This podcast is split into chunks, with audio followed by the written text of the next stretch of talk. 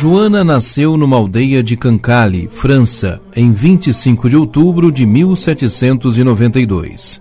Seu pai era um pescador e morreu no mar quando ela tinha quatro anos. Logo conheceu a pobreza e começou a trabalhar como empregada num castelo. Sustentava a família enquanto ajudava os idosos abandonados e pobres.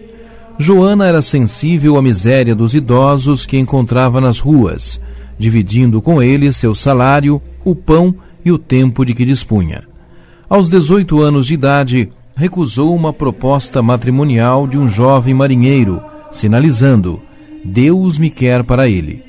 Aos 25 anos, deixou sua cidade para ser enfermeira no Hospital Santo Estevão. Nesse meio tempo, ingressou na Ordem Terceira fundada por São João Eudes. Deixou o hospital em 1823 e foi residir e acompanhar a senhorita Lecoq, mais como amiga do que enfermeira, com quem ficou por 12 anos. Com a morte da senhorita Lecoq, herdou suas poucas economias e a mobília. Assim, sozinha, associou-se à amiga Francisca Albert, e alugaram um apartamento em 1839. Lá acolheu a primeira idosa, pobre, doente, sozinha, cega e paralítica. Depois dessa, seguiram-se muitas mais. Outras companheiras de Joana uniram-se a ela na missão e surgiu o primeiro grupo, formando uma associação para os pobres, sob a condução do vigário do Hospital Santo Estevão. Em 1841, deixam um apartamento e alugam uma pequena casa que lhes permite acolher 12 idosos doentes e abandonados. Sozinha, Joana inicia sua campanha junto à população para recolher auxílios, tarefa que cumprirá até a morte.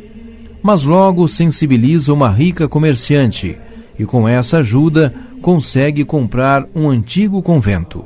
Ele se tornou a casa-mãe da nascente congregação das Irmãzinhas dos Pobres, sob a assistência da Ordem Hospedeira de São João de Deus, hábito que depois recebeu tomando o nome de Joana Maria da Cruz. Adotando o voto de hospitalidade, imprimiu seu próprio carisma, a doação como apostolado de caridade para com quem sofre por causa da idade, da pobreza, da solidão e outras dificuldades. Assim foi o humilde começo da congregação, que rapidamente se estendeu por vários países da Europa.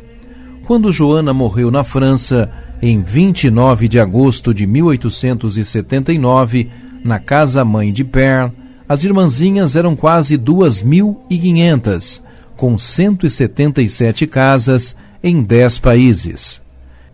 Em setembro de 1885, estabeleceram-se na América do Sul, fundando a primeira casa na cidade de Valparaíso, no Chile, ao qual logo foi destruída por um terremoto e reconstruída em Vinha del Mar.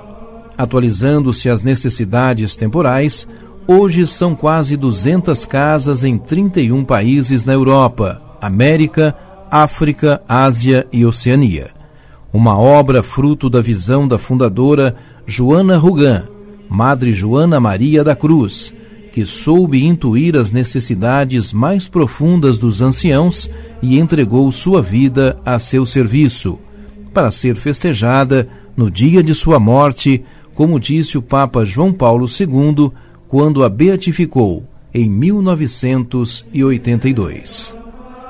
Santa Joana Maria da Cruz rogai por nós.